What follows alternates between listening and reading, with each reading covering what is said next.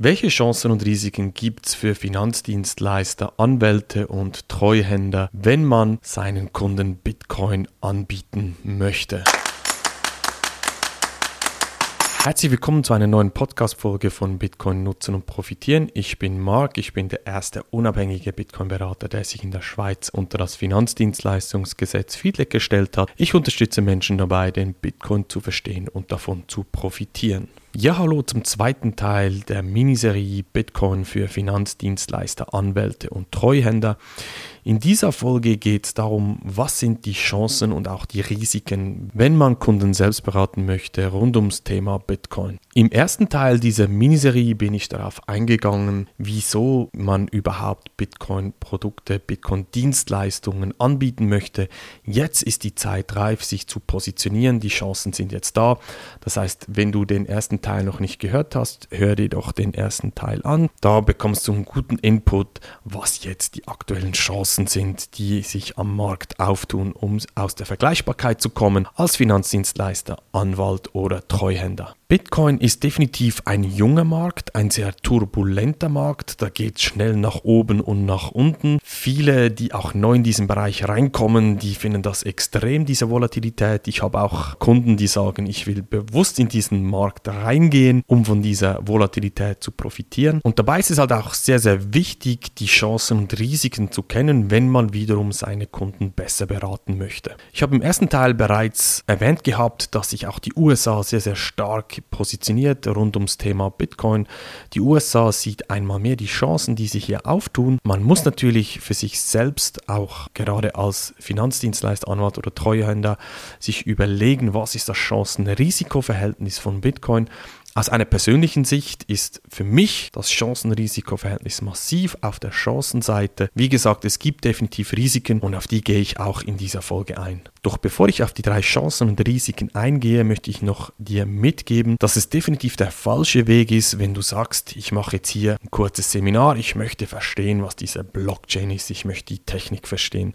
Das ist definitiv der falsche Ansatz, wenn du selbst wiederum deine Kunden besser beraten möchtest, Dienstleistungen anbieten möchtest Technik ist ein Teil davon, definitiv, den man besser verstehen muss, aber es ist der falsche Ansatz, nur sehr eindimensional Bitcoin zu betrachten. Es ist wichtig, dass man Bitcoin ganzheitlich versteht, das heißt auch, wie tickt der Markt, wie geht man praktisch mit Bitcoin um, wie gesagt, was sind die Chancen und Risiken, auch über eine gewisse Zeit sich mit dem Thema zu befassen, gerade auch die Medien zu verstehen, was posten die, was für Schlagzeilen bringen die raus, weil die Kunden fragen dann effektiv genau die gleichen Fragen zurück und das ist wichtig, dass du das ganze Thema halt wirklich komplett rundum oder eben gesagt ganzheitlich verstehst. Tauchen wir also ein in die drei Chancen für neue Dienstleistungen. Es gibt ja die klassischen Anlageklassen, Anleihen, Rohstoffe, Edelmetalle, Aktien und so weiter.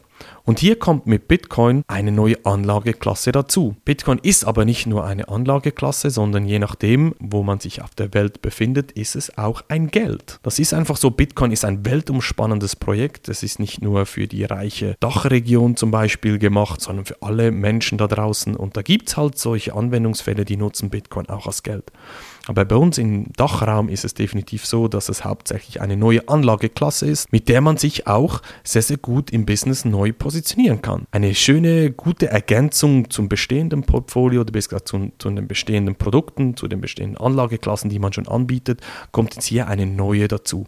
Das heißt, die Chance ist jetzt, sich hier neu zu positionieren, neue Märkte zu erschließen, was mich zur zweiten Chance führt, nämlich neue Kunden zu bekommen, zufriedene Kunden bekommen oder anders ausgedrückt, den Kunden einen Mehrwert bieten, der über das hinausgeht, was andere machen, aus der Vergleichbarkeit herauskommen. Vielleicht ist es bei dir auch so, dass du ältere Kunden hast und du aber unbedingt auch neue, jüngere Kundschaft ansprechen möchtest mit deinen Dienstleistungen. Genau diese Jungen kriegst du natürlich damit, indem du dich neu positionierst, innovativ bist und auch deinen Kunden zeigst, hey, wir schauen auch andere alternative Anlageklassen an, wir beschäftigen uns mit der Digitalisierung, mit den Themen von morgen, Kryptowährungen und in spezifischen natürlich Bitcoin. Das heißt, die Chance Nummer zwei ist hier definitiv neue, zufriedene Kunden zu gewinnen, auch jüngere Kunden Kunden anzuziehen und dein Business voranzubringen, was mich zum dritten Punkt, zur dritten Chance bringt. Daraus resultiert natürlich dann auch mehr Umsatz für dich. Du findest die richtigen Produkte, du kannst deine Kunden ganzheitlich rundum betreuen, kannst sie auch zum Thema Bitcoin beraten und dadurch natürlich auch mehr Umsatz für dein Business generieren.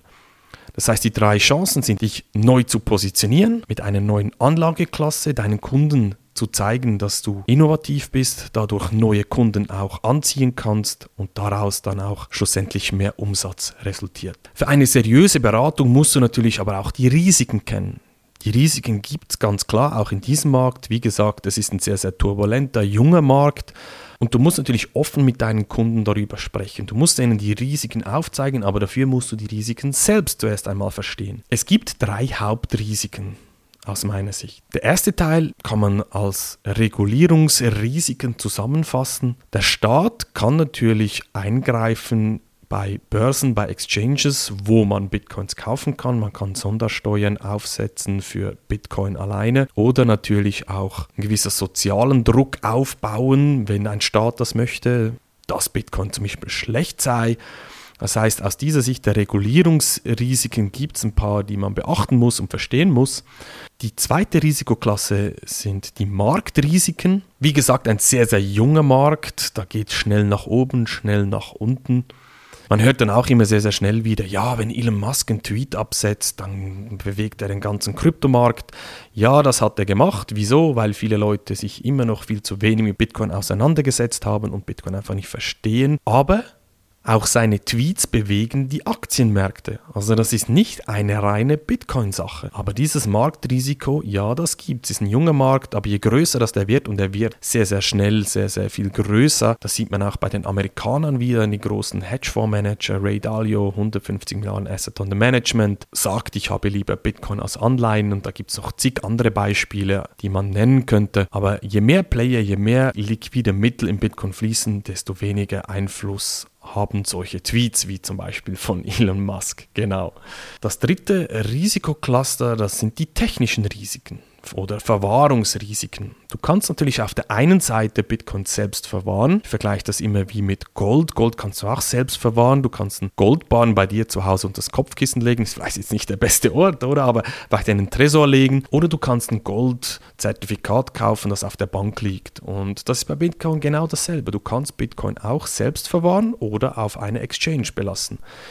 Ich empfehle ganz klar immer den Selbstverwahrungsweg, aber was ich damit sagen möchte, du musst natürlich verstehen, wie du damit umgehen musst. Da kommt genau diese Praxiserfahrung rein. Ich zum Beispiel habe jetzt schon sieben Jahre mich intensiv mit dem Thema auseinandergesetzt, sehr, sehr viel Praxiserfahrung gesammelt, kann dich hier auch sehr, sehr gut unterstützen. Und das ist wichtig, dass man die technischen Risiken kennt, weil es gibt auch keine Satoshi-Hotline, die man anrufen könnte. Also Satoshi, der, der Gründer Satoshi Nakamoto, der das White Paper veröffentlicht hat von Bitcoin, man weiß ja bis heute nicht, wer er ist ist. Es spielt aber grundsätzlich auch keine Rolle, aber dieses Fass mache ich jetzt hier mal nicht auf. Aber man kann keine zentrale Instanz anrufen, wenn man einen Fehler gemacht hat. Und deshalb ist es wichtig, als Dienstleister schlussendlich auch die technischen Risiken zu kennen. Wenn du dich jetzt wirklich seriös mit Bitcoin auseinandersetzen möchtest, als Finanzdienstleister, Anwalt oder Treuhänder und Dienstleistungen deinen Kunden anbieten möchtest, dann ist es, wie gesagt, wichtig, dass du die Chancen und Risiken kennst.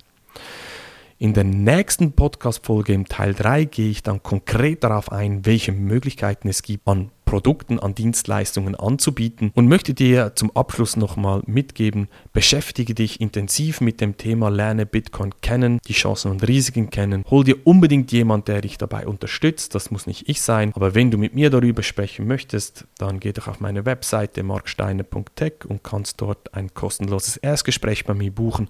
Und dann schauen wir gemeinsam, wie wir dich, deine Firma, dein Team weiterbringen können, damit ihr mehr zufriedene Kunden bekommt, mehr Umsatz und und euch besser positioniert für die Zukunft, was da auf uns zukommt. Wir hören uns in der nächsten Podcast-Folge wieder. Mach's gut, dein Marc. Tschüss.